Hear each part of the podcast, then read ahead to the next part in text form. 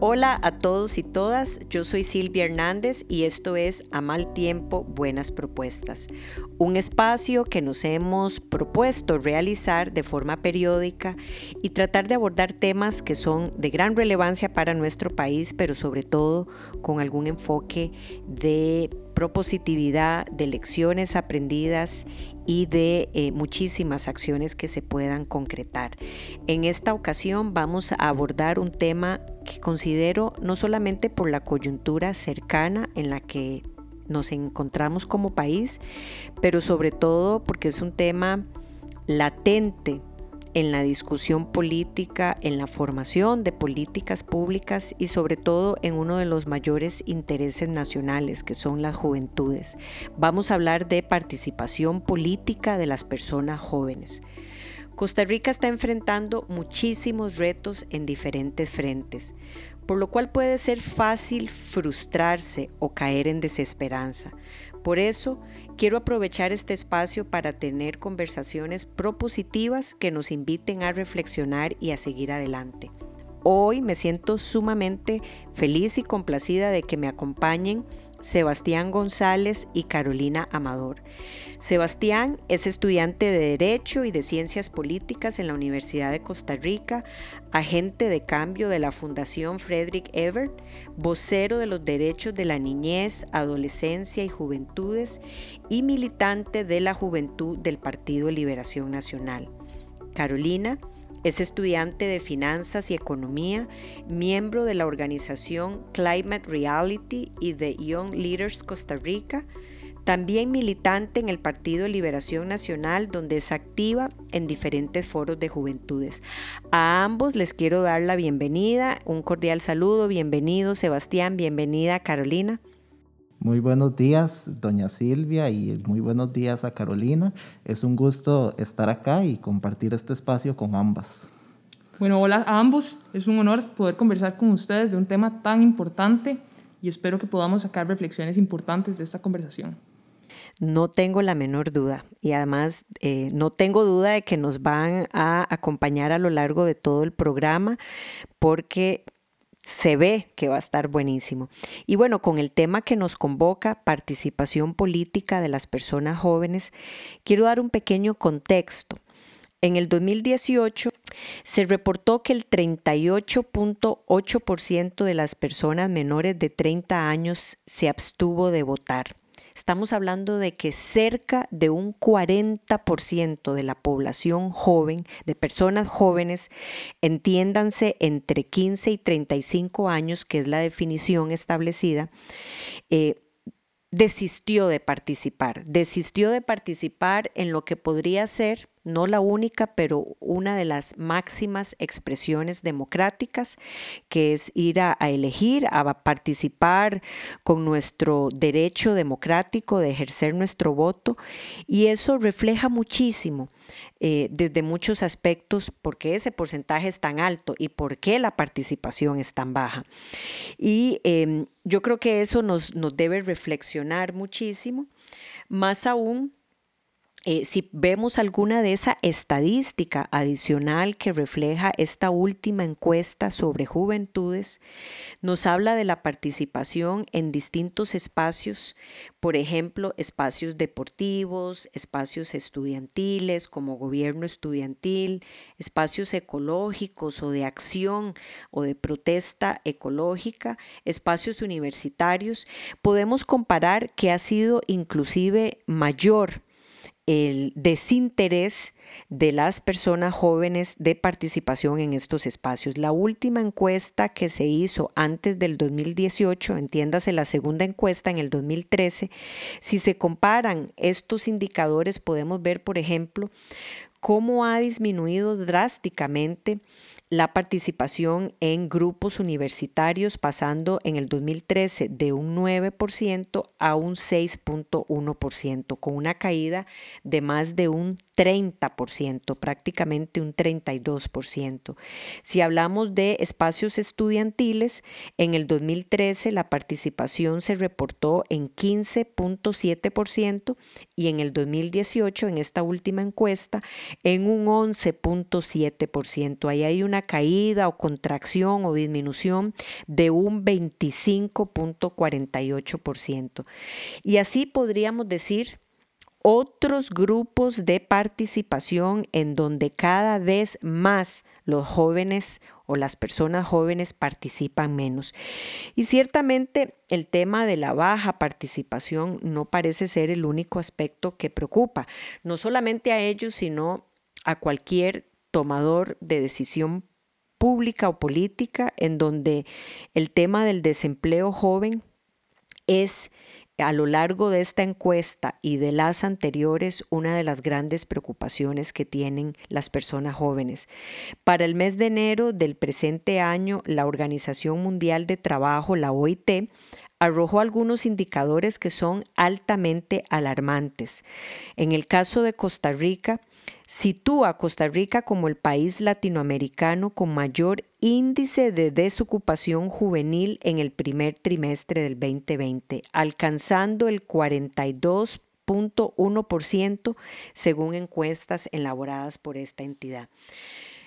Eso nos lleva a iniciar, sin duda alguna, con una gran reflexión. Primero, entender por qué sucede el tema de la baja participación, de la apatía, del desinterés y sobre todo poder entender qué ganan o qué pierden las personas jóvenes siendo poco partícipes de algunos de los procesos que son una amplia representación democrática o sobre todo de estos espacios que les permiten a ellos posicionar temas, demostrar interés o desinterés, eh, sobre todo en, en, un momento tan contundente como ejercer el voto.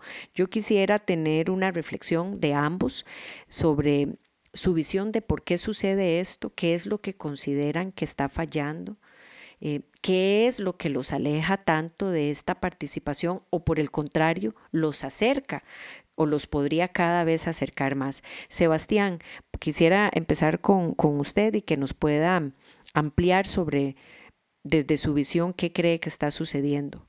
Bueno, yo creo que hay, hay un tema muy importante y es que las juventudes tenemos que asumirnos como sujetos políticos. Y digo sujetos políticos porque todas esas realidades que eh, mencionaba usted, doña Silvia, con respecto al empleo, con respecto a los espacios de participación, son realidades que tienen que ver con lo político, porque lo político finalmente está presente eh, en lo personal de nuestras vidas también. Entonces, eh, lo político tiene que ver con las realidades que vivimos y las juventudes somos parte de eso, porque tenemos un deber de visibilizar cuáles son nuestras condiciones de vida y cuáles son nuestras demandas. Y como para aterrizar un poco este concepto en la realidad, yo siempre tomo dos ejemplos en América Latina que me gustan mucho. Uno es el de Guatemala en 2015, en donde se da una crisis política eh, por diferentes escándalos de corrupción y a partir de esa crisis las personas jóvenes asumen un rol en diferentes espacios sociales para demandar una recomposición del tejido político y social de su país. Eh, y otro ejemplo que a mí me gusta mucho es el de Chile en, el, en 2019, en donde diferentes demandas de cara a un proceso constituyente eh, vienen de las personas jóvenes. Personas jóvenes que dicen, eh, no queremos vivir más en un país en donde nuestros padres tienen que escoger entre nuestra educación y la electricidad de la casa, o donde día a día tenemos que escoger entre el transporte público para ir a nuestros lugares de estudio, trabajo y nuestra alimentación, por ejemplo. Entonces creo que eh, las juventudes eh, tomamos un rol eh, o debemos tomar un rol bastante activo en diferentes cuestiones políticas, ¿verdad? Porque como dije al inicio, todas nuestras vivencias son políticas. Eh, y la política se organiza de muchas formas. La política no solo tiene que ver con un régimen político o con los partidos políticos, la política tiene que ver con la vida en sociedad en general. Y ahí es donde eh, empieza nuestra participación y el ejercicio de nuestra ciudadanía. Entonces, como reflexión inicial, eh, quisiera destacar eso, que las juventudes naturalmente estamos inmersas en lo político y en el terreno de la política, que como digo es muchísimo más amplio eh, que los partidos políticos en sí o, las instituciones políticas eh, como tales. A eso yo quiero agregar que estoy 100% de acuerdo. Las personas jóvenes somos seres políticos, sin embargo, no siempre decidimos incidir en política. Y yo creo que ahí reside el problema. La esencia de la democracia es la participación ciudadana. Y cuando las personas jóvenes deciden no participar, no involucrarse, o tal vez no se les da la oportunidad de hacerlo, pues algo está mal fundamentalmente en el tejido de esa democracia, que yo creo que como costarricenses todos todos estamos orgullosos, estamos convencidos de que esa es la mejor manera de vivir en esta sociedad. Entonces, tal vez llegando a la reflexión de por qué no nos involucramos, tenemos que entender si los espacios políticos, los espacios de incidencia están diseñados para ser atractivos a las personas jóvenes. Porque a veces pareciera que seguimos pensando en ideas de 1980, 1990, donde todavía una persona era el centro de la política, donde era un caudillo. Sin embargo, las personas jóvenes ahora yo creo que nos identificamos con causas. Es lo que decía Sebastián, los problemas que tenemos todos los días, la vivencia, eso es político también. Y entonces a veces cuando no aterrizamos la política a esto, pues las personas jóvenes se sienten desincentivadas de involucrarse. Muy poderoso. Vamos a ver, estamos hablando de hacer que se identifiquen con causas o más bien que quieren que se hable de causas, que se aborden temáticas que les compete directamente o nos compete directamente como sociedad eh, la política está presente con lo personal de nuestras vidas. Eso me parece altamente poderoso. Nuestras vivencias son políticas. Eso también me parece sumamente poderoso y la política tiene que ver con la vida en sociedad.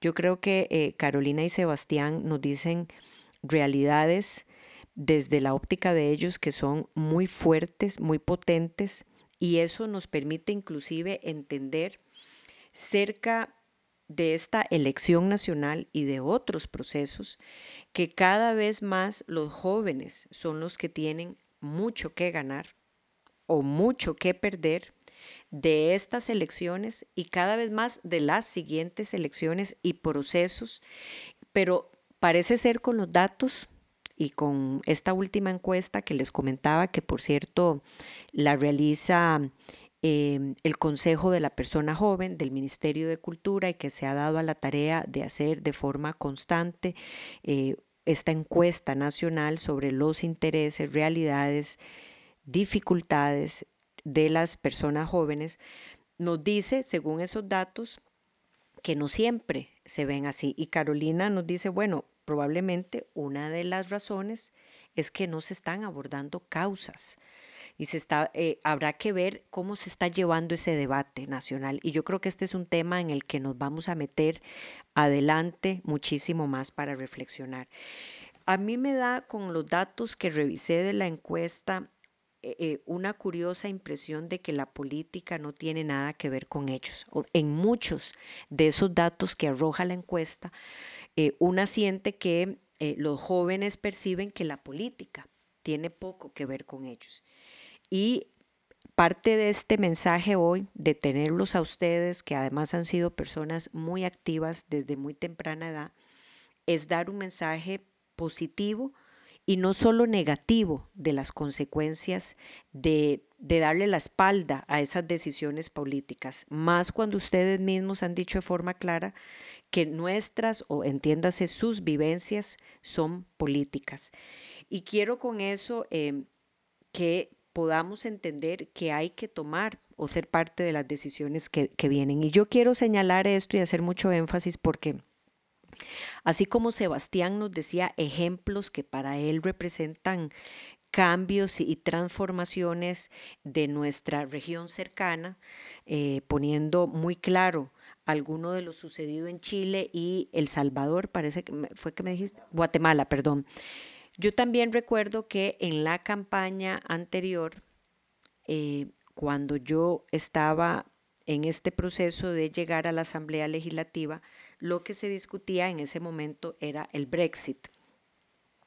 Y eh, las manifestaciones acontecidas que se dieron en ese momento en, en, Inglaterra, luego del referéndum por el Brexit, que era esa decisión que tenían que tomar si se mantenían o no dentro de la Unión Europea, eh, dejaron como experiencia que los jóvenes responsabilizaron a las generaciones mayores de decidir por el futuro de ellos dando muestra de que la juventud debe ser parte activa en la toma de decisión del destino de una sociedad, porque de lo contrario otros lo harán.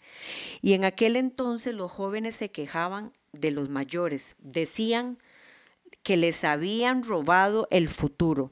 Pero lo cierto del caso es que el abstencionismo del, del grupo joven, de las personas jóvenes, fue muy alto en esa decisión tan importante. Si uno no quiere que le decidan el futuro, tiene que participar. Y eso es a lo que yo llamo muchas veces ceder poder. Ambos han sido activos en, sus diferentes espacios, inclusive son militantes de un partido político.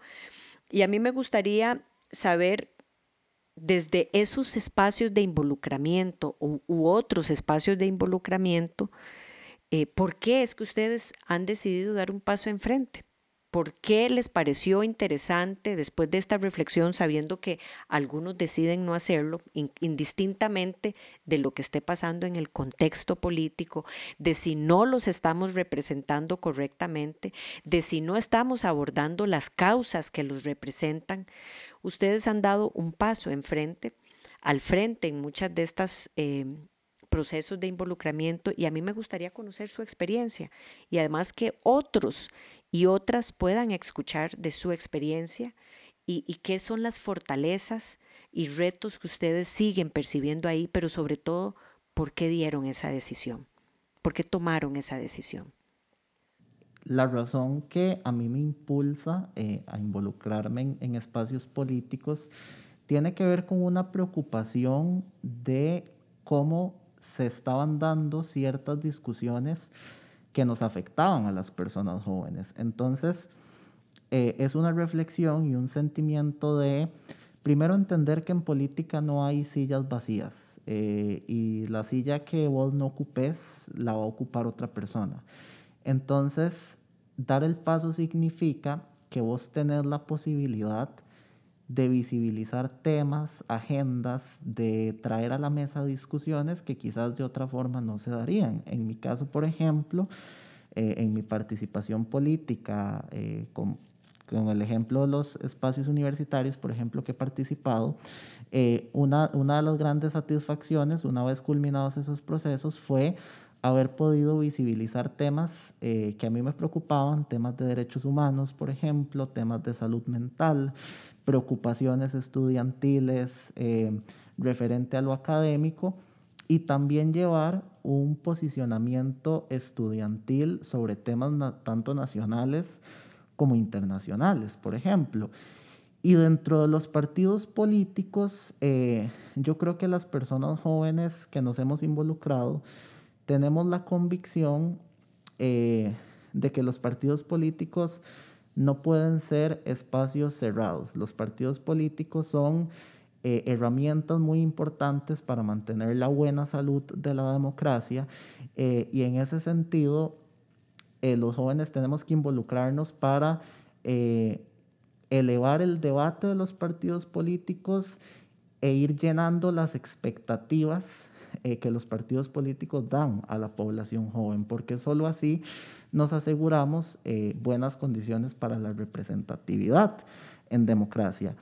Entonces, eh, me parece que, em, digamos, sí vi mucho esa importancia de que los partidos políticos tengan discusiones bastante más sólidas y, y, sobre todo porque la tarea es muy grande, porque en este momento hay diferentes tendencias en el mundo eh, hacia los populismos, hacia los extremismos, eh, y a mí me preocupa mucho precisamente que Costa Rica caiga en esa realidad. Y eso se soluciona eh, involucrando más gente al proceso, que las personas se vayan sintiendo cercanas a los partidos políticos y a veces pareciera que con solo vos que te involucres no es suficiente, pero en realidad creo que la incidencia que tenemos en nuestro círculo y el impacto que tenemos en nuestro círculo familiar, social, de participar en política es muy grande, porque entonces las personas cercanas a vos eh, se van dando cuenta de cuáles son esas preocupaciones, esas discusiones y de cómo evoluciona eh, el proceso democrático. Doña Silvia, usted mencionaba que una de las razones que refleja esta encuesta por la que las personas jóvenes no se involucran es porque sienten que no tiene nada que ver con ellos. La razón por la que yo me involucré es porque desde muy pequeña a mí me enseñaron que tiene todo que ver conmigo y que va a repercutir en mis sueños, va a repercutir en mi futuro, mis aspiraciones, no importa lo que yo decida hacer. La política va a tener un efecto en mi vida. Y entonces, pues sí, a veces no somos muy buenos en visibilizar las partes más evidentes o las partes más personales de cómo repercute la política y se vuelve técnico. Sin embargo, creo que hay que entender que absolutamente todas las decisiones de nuestra convivencia social pues pasan por un poder político. Y entonces, a partir de ahí, hay que analizar cómo estamos. ¿Vamos bien? ¿Voy a poder seguir el camino que tal vez yo tenía diseñado, los sueños que tenía diseñados para mi vida? Y si no, como a veces pareciera que estamos, voy a caer en frustración y la inacción, me voy a resignar a que todo está mal o voy a actuar. Y entonces para mí, el ver los problemas, el ver que tal vez el país no está tomando el rumbo que a mí me gustaría que tomara, es lo que a mí me motivó a involucrarme. Porque he tenido la experiencia de vivir afuera y estudiar afuera. He podido ver lo bueno y lo malo. Este país está lleno de potencial y me gustaría tener mi vida aquí. No me gustaría tener que salir corriendo. Y entonces al final del día tengo la opción de construirme ese mismo futuro para mí misma, no esperar que alguien más lo haga para mí, como usted decía, no esperar ceder mi poder y esperar que las cosas salgan bien solo porque sí. Yo cuando escucho a ambos también me identifico muchísimo porque eh, a mí me, me pasó similar. Y yo recuerdo que mi papá siempre me decía, cuando existía alguna reflexión sobre eso está mal, vea que vea, lo están haciendo mal y quizás uno se sienta desde el otro lado del televisor en audiencia y ciertamente es muy fácil señalar lo que está mal y eso no significa que no esté mal. Lo que pasa es que eh, ese, ese argumento de no ceder poder o de que la silla nunca va a estar vacía no es un tema menor o sea, nuestro poder muchas veces lo cedemos con el simple hecho de no querer ir a hacer una votación, porque esa persona, alguien va a dirigir este país. Alguien nos va a representar y va a tomar las decisiones más trascendentales que nos, incumbre, nos, nos incluye a nosotros y probablemente esas, esas decisiones podrían tener retroceso o muchos aciertos en, temáticas, pero sobre todo es tratar de entender qué significa eso. Es que no es para nada trillado, ceder poder. Cuando yo entendí eso, que, que recuerdo cuántas veces me lo decía mi papá, es que si no se involucra, usted cede su poder, eso es lo único, su decisión, su poder, usted misma. Y yo dije, sí, o sea, ¿por qué yo voy a ceder mi poder? ¿Por qué le voy a dar la espalda a algo que eh, de todas formas va a suceder? Cedemos poder también cuando decidimos no informarnos. Cedemos poder cuando también decidimos que hayan personas que lleguen a, aspirando a la máxima silla, entiéndase al espacio presidencial, a ser presidenta o presidente de este país, y que nosotros no exijamos, por ejemplo, cuál es la oferta electoral. Eso le está pasando a este país. En la elección pasada llegamos a segunda ronda en donde participantes de esa segunda ronda no tenían todavía un programa de gobierno. Entiéndase que caminamos hasta una segunda ronda en donde la ciudadanía costarricense no sabía cuál era la oferta electoral. Eso es ceder poder. Eso es ceder lo más personal. Cuando decía Sebastián que la política son también decisiones y es, es parte de la vida personal Nosotros cedemos poder y yo creo que eso no debe pasar desapercibido y es parte del mensaje poderoso que estamos tratando de construir hoy en un espacio eh, pequeño, pero que nuestra reflexión es como número uno que no podemos ceder poder. Y sobre todo, por, más que ceder poder, porque eso a veces se relaciona con que tenemos que elegir por alguien, es también qué rol jugamos nosotros con esos futuros liderazgos. Y a eso es a lo que quiero caminar ahora. Y yo estoy segura que hay muchísimos ejemplos, hay muchísimas experiencias que nos pueden enrumbar hacia, hacia la conversación de la importancia de los nuevos liderazgos. Pero a mí siempre me ha resaltado, me ha llamado la atención y me resaltó muchísimo en aquel momento el título y el enfoque que don Oscar Arias escogió cuando dio un discurso en el Salón de Expresidentes y Expresidenta de la Asamblea Legislativa en el 2013. Eso lo hizo cuando él llevó adelante la develación de su retrato. Y yo creo que sin duda alguna él escogió muy bien el título y el enfoque de ese discurso. Él lo llamó los retratos que aún faltan por colgar. Y es que hoy la conversación que se tiene afuera, en el, en, el, ambiente político, en lo privado de los hogares, es sobre la clase política corrupta, sobre que todos son iguales, que se vayan, que no hacen nada, que no me interesa, que no soy parte de eso, etcétera, etcétera. Pero poco o prácticamente nada se está dando en la discusión sobre lo que, los, los que vendrán.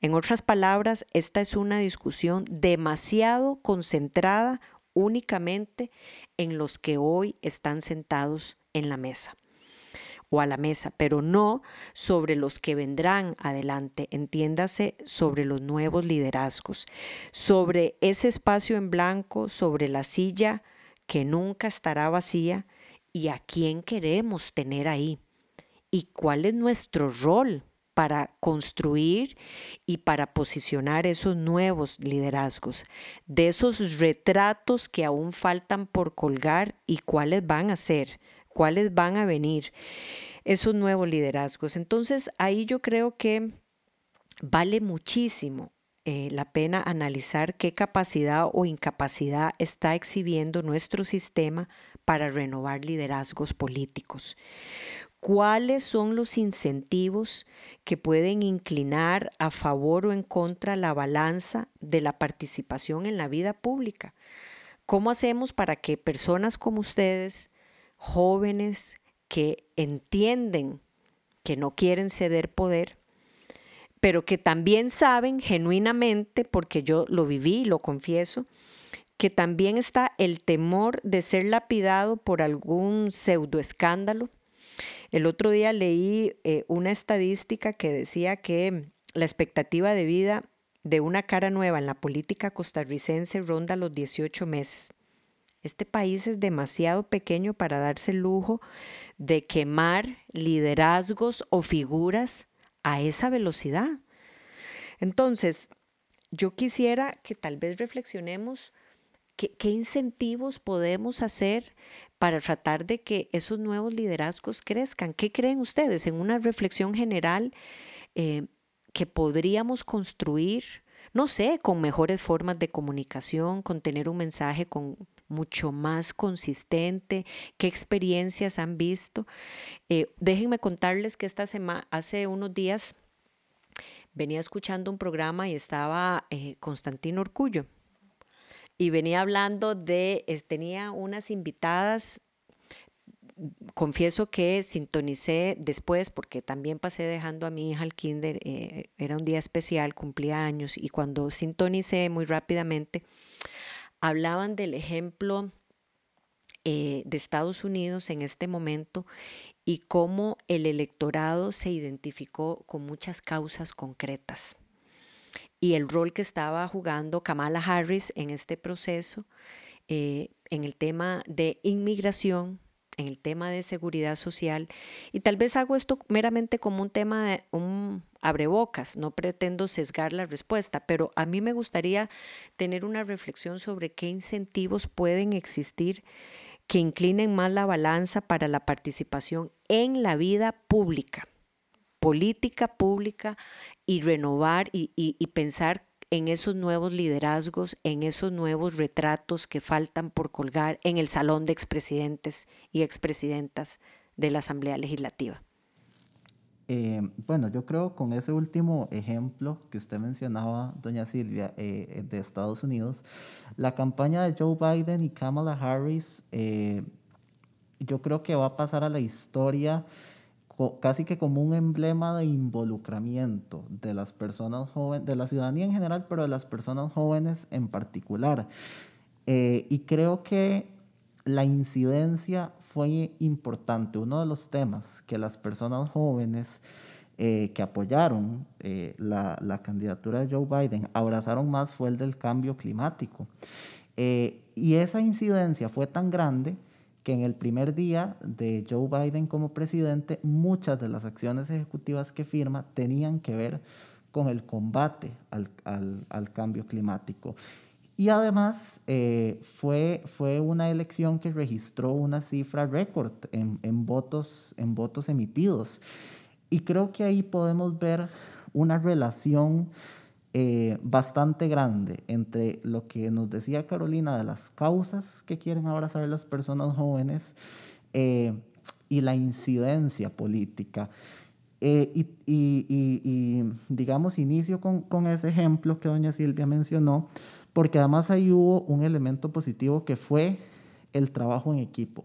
El trabajo en equipo y en alianza no solo dentro de un partido político, sino también de diferentes de diferentes organizaciones sociales eh, que se involucraron en el proceso.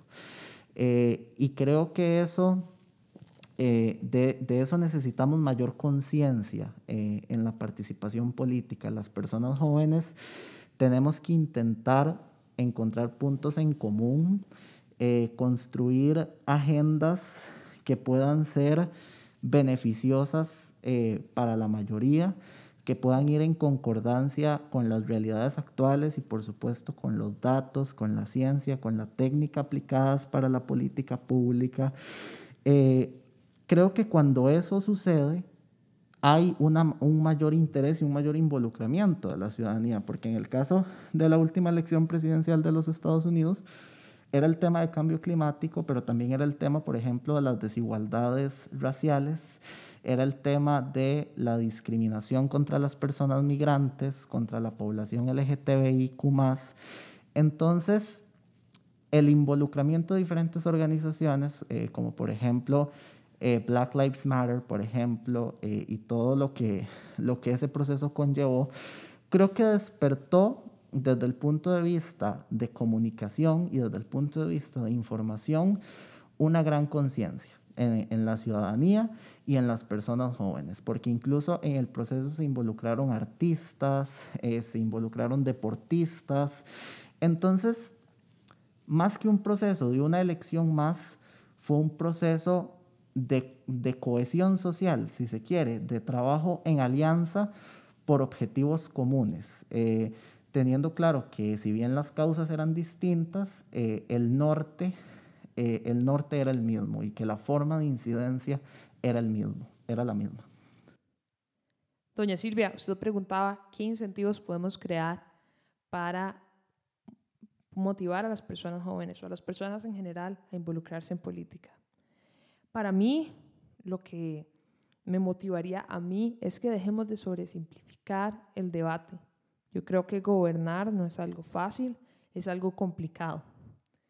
Entonces, cuando uno continúa escuchando frases que tal vez pues achacan cosas que no son necesariamente ciertas a la participación política, aunque haya algo de verdad en ellas, pues es desmotivante. Por ejemplo, usted decía algunas de las frases de que son los mismos de siempre.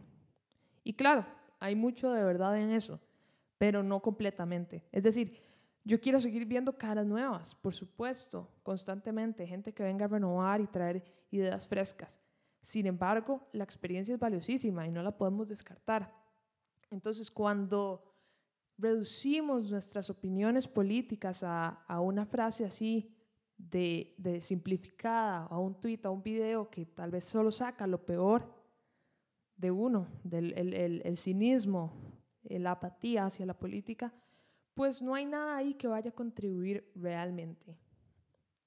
Mi experiencia desde la política me ha enseñado que la percepción desde afuera normalmente, o en muchos casos más bien, no es necesariamente la correcta. La política muchas veces se percibe como algo que es completamente cerrado. Mi experiencia es que en muchas ocasiones las puertas están abiertas y uno puede conocer personas y modelos a seguir que le permiten acceder a diferentes oportunidades y uno así se lo propone. Pero entonces no podemos seguir alimentando ese cinismo. Tenemos que redireccionar, redireccionar nuestro pensamiento hacia la acción y elevar el debate. Tiene que ser un debate con sentido, un debate sensato, un debate con fundamento no algo que se trate sobre las contiendas y sobre los egos. Ahora Sebastián mencionaba el caso de Estados Unidos. A mí me tocó estar allá para la mayor parte del proceso electoral que, que concluyó en enero. Y ver la polarización ahí fue verdaderamente desgarrador. A mí no me gustaría que Costa Rica termine en ese punto sin sentido, simplemente porque no nos pudimos sentar a hablar sobre lo que necesita el país. Vean qué potente. Eh, ambos, ambos nos dicen con palabras clarísimas, sin enredos, elevar el debate. Y además Carolina, por aquello de que quede alguna mínima duda, nos dice, elevar el, el debate no es alzar la voz. Aquí estamos hablando claramente de que el pasado que permitió grandes conquistas, sin duda alguna, para este país, para la humanidad y para el caso de Costa Rica en concreto, muchas de las conquistas que hoy nos permiten vanagloriarnos, alcances en educación, en salud. Hace muchos años también en la experiencia que de forma muy honrada me ha permitido la función pública, recuerdo que participé en un espacio de discusión en la India para hablar sobre un informe de estadísticas y el enfoque era cohesión social. Y ahí casualmente se hablaba de cómo grandes, cómo otros países, potencias, eh, emularon nuestro sistema de salud. Entonces, todas esas conquistas no son menores. Sin embargo, hoy desde mi punto de vista, hay que lidiar con una crisis, con temáticas que son mucho más grandes, al mismo tiempo que lo que desde mi punto de vista tuvimos que ver en el pasado.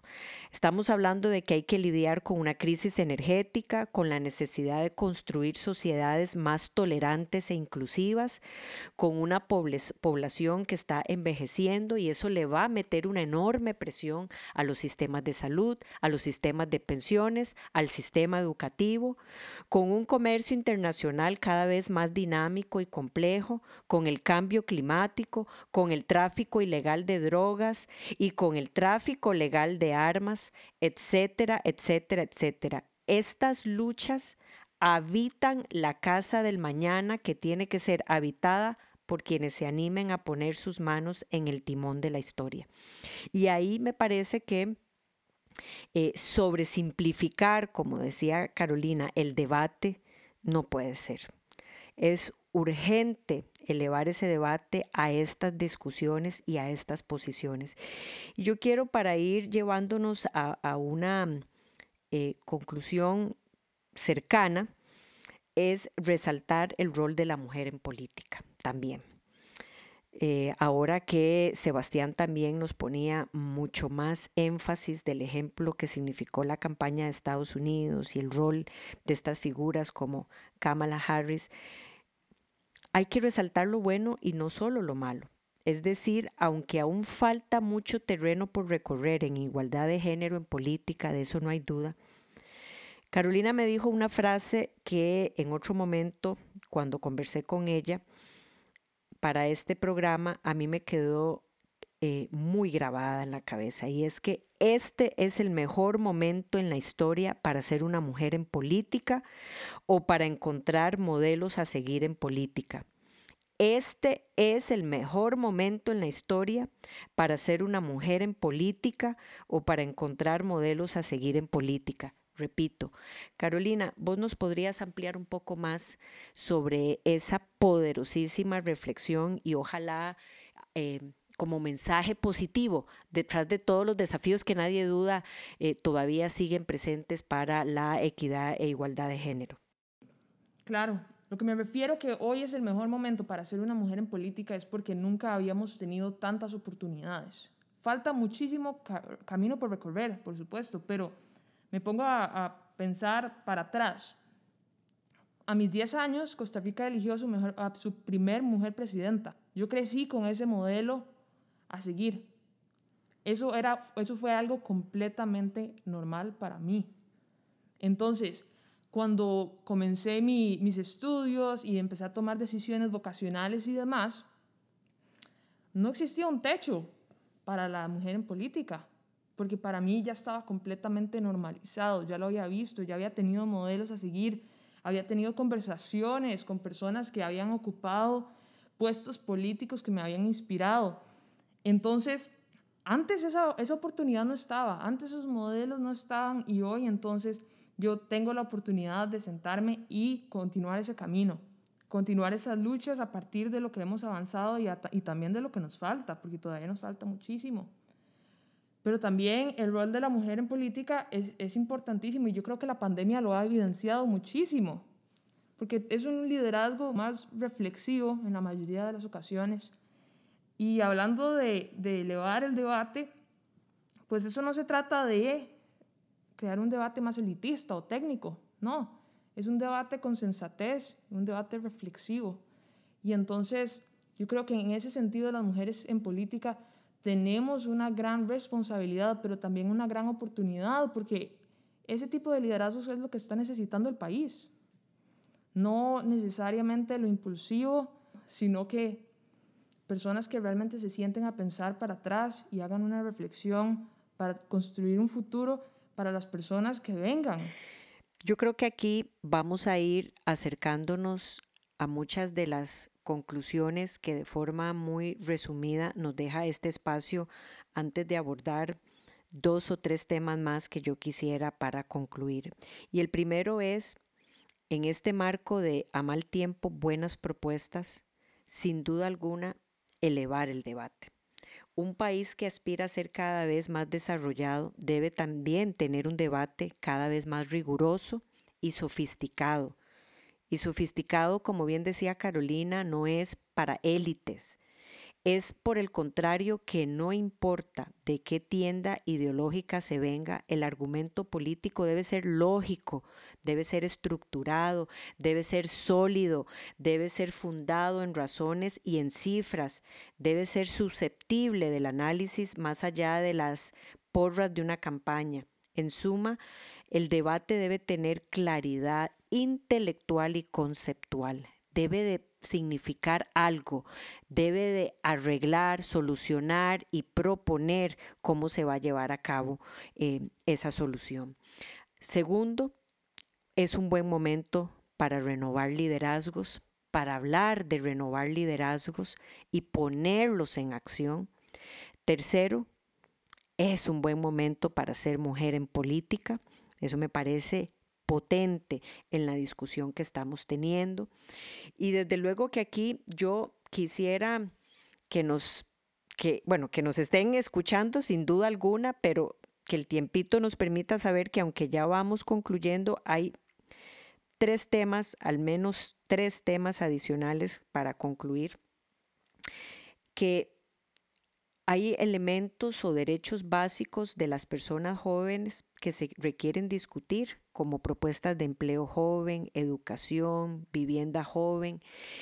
Eh, y yo sé que Sebastián está metido en muchos de esos temas y además le preocupa desde su espacio de acción el tema de la niñez, el rol de la educación en este momento. El capítulo anterior de este espacio hablamos muchísimo de la importancia de la presencialidad y ahí tal vez Sebastián de forma muy resumida nos puede hablar de, ese debate qué temas debería de estar desde la óptica de las personas jóvenes también abordando. Y em, yo no puedo quedarme de hablar de este tema sin incluir el rol de la prensa. Y ahora podemos por lo menos tocarlo muy rápidamente y además las formas de comunicación. Ya vamos a llegar ahí. Sin embargo, eh, Sebastián, en forma muy resumida, estos temas que deberían ser parte del debate nacional, eh, ¿qué opinión le mereces? Bueno, quisiera iniciar diciendo que de cara a las elecciones nacionales que vamos a tener el próximo año en el país, hay lo que yo le llamo un, desbloqueo que es muy importante porque por primera vez vamos a votar las personas que nacimos entre los años 2000 y 2004. Eh, y somos generaciones que tenemos preocupaciones sobre si vamos a tener vivienda propia, sobre si vamos a poder ejercer profesionalmente, qué va a pasar con el rumbo de nuestra educación eh, una vez pasada la pandemia.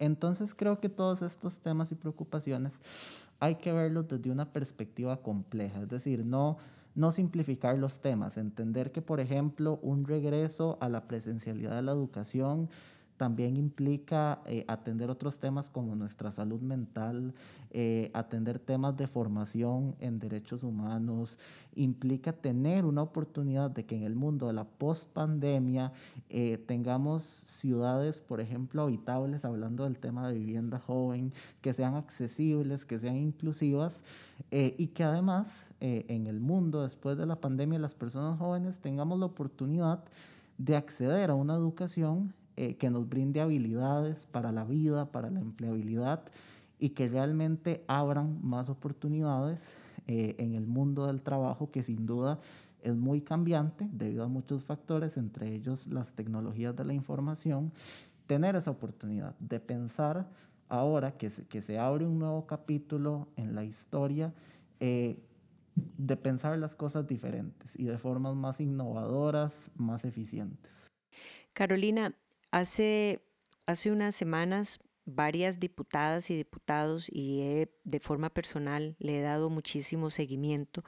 Presentamos un proyecto de ley que hemos llamado en forma resumida un voto informado. Yo creo que eso se suma a la idea, sin duda alguna, cuando hablamos de elevar el debate, de tener, de darle a la ciudadanía una información básica mínima que hoy es optativa y que a todas luces debería de ser obligatoria, como es la ficha de la biografía resumida de las personas que aspiran a curules legislativas, entiéndase, esas personas que quieren ser diputados y diputadas, a quienes aspiran a, tener el espacio en las vicepresidencias de la República y a quienes aspiran a ocupar lo que yo llamo la máxima silla o toma de decisión, que es el rol de la presidencia de la República y el proyecto busca que además de esas de ese resumen de quién es la persona y que podamos darle un poco de información se, entregue esa oferta electoral, entiendas el, el plan de gobierno. Eh, este voto informado pareciera ser una herramienta también valiosa entre muchas que hay.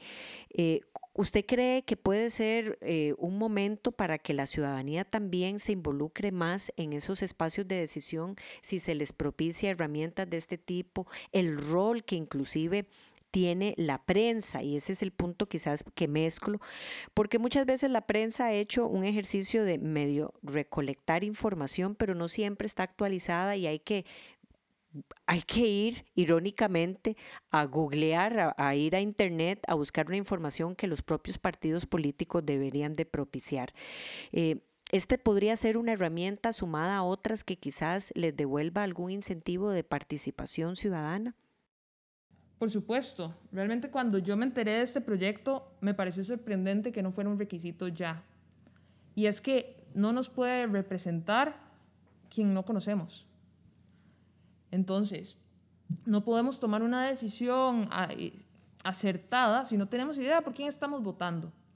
Entonces, este mecanismo que ojalá podamos aprovechar para, para las siguientes elecciones y que también la comunicación alrededor de las elecciones se centre en quién estamos eligiendo y con base en qué propuestas, por supuesto que nos permite entonces involucrarnos más porque nos, nos da una ventana nueva a algo que antes tal vez ni siquiera conocíamos. Em, sin embargo, también es un tema de voluntad, porque fácilmente podríamos distraernos, aún con la información sobre la mesa, de estos temas que son tan importantes, del debate sensato, del debate serio. Entonces, pues por supuesto que es algo positivo, por supuesto que es algo que nos podría ayudar, pero tenemos que ser intencionales y tenemos que ser conscientes de que al final de cuentas va a residir en la voluntad individual, la mía como votante, pero también de los actores que tienen mayor incidencia, de los candidatos y de las candidatas, pero también de los medios que al final es por quienes nos enteramos de casi todo. Exactamente. Y ahí ese rol de la prensa, yo creo que indudablemente hay que resaltarlo. Un país en donde todo es un escándalo es también un país en donde nada puede ser una solución. Y eso es altamente necesario de entender. Un debate más mesurado, un debate más acertado, un debate más inteligente pasa necesariamente por la formación de una mejor cultura de comunicación colectiva nos involucra a todos. La prensa tiene un rol importante en cómo decide o no informar y, elevar ese debate y ayudar a elevar ese, ese debate. Y eso pasa por el último tema que yo quiero abordar y son las formas de comunicación para alcanzar a las personas jóvenes. Nadie puede desarrollar un programa de este tipo, creo yo, en donde hablamos de la participación política de las personas jóvenes sin traer a la mesa el caso de Alexandria Ocasio Cortés. Y para quienes no saben de qué estamos hablando y por qué es que esta persona es tan atractiva para las personas jóvenes, yo quisiera que ambos se refieran a desde su punto de vista qué es lo que engancha tanto de esta legisladora norteamericana que, que nos hace reflexionar sobre las formas para llegarle a ustedes, a las personas jóvenes, y que ojalá nos escuchen hasta acá, en este ya último punto que queremos desarrollar, requisito indispensable para la campaña política que se avecina o que ya está sobre la mesa, entender cómo llegarle a las personas jóvenes. El caso de Alexandria Ocasio Cortés es fascinante porque es la congresista más joven en la historia de Estados Unidos, me parece, una congresista que rompió techos tradicionales dentro de su propio partido, pero que además tiene sus causas, de las que tanto hemos hablado en este espacio, muy bien definidos. Es una política que sabe que busca salud universal, que sabe que busca mejores condiciones eh, para las personas migrantes, que sabe que busca mejores condiciones eh, para diferentes poblaciones eh, y que las personas realmente puedan tener una calidad de vida y que exista también un Estado presente en la construcción de esa tarea. Y es una posición en ella que no que no varía, que tiene una consecuencia realmente admirable para el contexto político en el que se encuentra. Y además creo que Alexandria es una persona que, eh, con la que las, las personas jóvenes se identifican, porque cuando las personas jóvenes hablan con ella es como si, estuvieran, si estuvieran hablando con una persona más de, de su generación, porque así lo es. Y creo que las personas que participamos en política eh, frente a la ciudadanía tenemos que asumir esa tarea de, conversar con las personas eh, y entender que conversamos entre nosotras y nosotros mismos, eh, porque de eso se trata la política, de la cercanía con la gente, y creo que ella lo expresa bastante bien. Las redes sociales propician eso que usted está diciendo, Sebastián o el puerta a puerta, el contacto, sigue siendo sin duda alguna ese espacio que mejor comunica?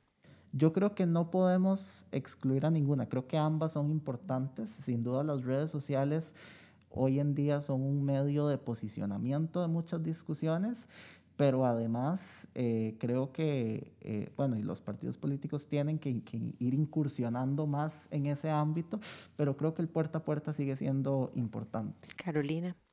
Yo creo que el caso de Alexandria Ocasio Cortés, como decía Sebastián, es fascinante por lo auténtico que es, porque tiene un efecto, pues, que ha sido claro dentro del Partido Demócrata, dentro de la, política estadounidense, pero no se ve como una estrategia eh, de mercadeo ni algo súper calculado. Y yo creo que ahí está la clave. Las personas jóvenes no estamos buscando algo súper maquillado, lo que estamos buscando autenticidad en personas que nos representen. Y las personas que nos representan las identificamos a través de esas causas. Son personas que no tienen miedo a decidir, que lamentablemente eso se está volviendo cada vez más común. Entonces, yo creo que ahí está la clave en ella, no es una, no es una ciencia nuclear, es decir, no, no está inventando nada revolucionario en sí, simplemente está incursionando en un espacio que tradicionalmente ha sido muy formal, ha sido este, demasiado producido, tal vez es la palabra, y ella llegó y se presentó como una persona joven, este, que no venía de una familia con mucho dinero ni de poder, etcétera, y se presentó como es ella, y la gente la logró conocer y se identificó. Entonces, yo creo que una de las expectativas al, futuro de nuestra política en Costa Rica para incentivar esa participación, para fortalecer la democracia al final de cuentas, es pues conocer aquí las personas que nos quieren representar, y no solo conocerlas en el papel o en una foto, es conocerlas como, como seres humanos y conocer sus causas, conocer en qué creen y para qué quieren llegar ahí. Wow, yo creo que em, me quedo con este cierre de miedo a decidir. No puede, no puede llegar uno a una contienda o a un espacio electoral y pensar que existe miedo a tomar decisiones a tomar postura, pero sobre todo a mantener esa postura, que va a ser justificada sin duda alguna. Eh, hoy Carolina y Sebastián nos están diciendo que quieren conocer cómo son, en qué creen y que eso no se vea cambiante. Y eso para nada debería de pasar por alto en la discusión de ese debate nacional. Es sin duda alguna un gran momento para visibilizar esos liderazgos que estarán llenando las sillas que nunca van a estar vacías. Es un buen momento para ser mujer en política y sobre todo es un buen momento para entender que la participación política de la población joven no es, y de eso no hemos hablado en este programa, únicamente asociada a las elecciones municipales y nacionales. Son también los otros espacios de incidencia en donde ellos pueden participar, que pasa muchísimo, inclusive desde posiciones que puedan tener en medios de comunicación, en notas de prensa, como ustedes han hecho, ejerciendo posición y defendiendo en lo que creen. Yo quiero agradecerles enormemente a ambos, a, que, a Carolina y a Sebastián, por hacer una reflexión tan amplia, además por porque esto estamos aquí todos en vivo, directamente realizando este podcast, este espacio. Eh, y además por la enorme disposición de venir a decir las cosas como las piensan en un momento en donde muchas veces eh, hay una censura a priori sobre nuestras ideas y las ideas de ustedes. Muchísimas gracias por sentarse a la mesa conmigo, eh, muy agradecida y ojalá que quienes nos han escuchado hasta ahora se tomen el tiempo de también compartir este espacio. Gracias a ambos muchísimas gracias por la invitación. Ha sido un placer compartir la mesa con doña Silvia y con Carolina. Eh, he disfrutado muchísimo la conversación eh, y estoy seguro que hemos tenido aquí reflexiones muy importantes sobre el presente y el futuro de las personas jóvenes en política. Igualmente, muchas gracias, doña Silvia. Yo antes decía que es un tema de voluntad, más que de estrategia o de algo súper complejo, es un tema de voluntad. Y yo creo que todavía hace falta más voluntad, pero el hecho de que estemos sentados en la mesa hablando de estos temas, pues es una, es una buena muestra y es un buen inicio. Y espero que estas reflexiones también pues, puedan ser interiorizadas a cada ciudadano, porque al final de cuentas todo eso, todo eso suma. Muchísimas gracias y de verdad yo soy la agradecida, eh, el cariño grande y, y, bueno, también detrás de telones nos reímos muchísimo porque quizás el, el, el espacio sonó muy serio aquí hoy, pero bueno, estábamos hablando cosas muy serias. Así es. Así que muchísimas gracias a los dos y a todas y todos ustedes por regalarnos un, un rato quizás más largo del usual, pero el tema lo amerita. Saludos y nos vemos hasta la próxima.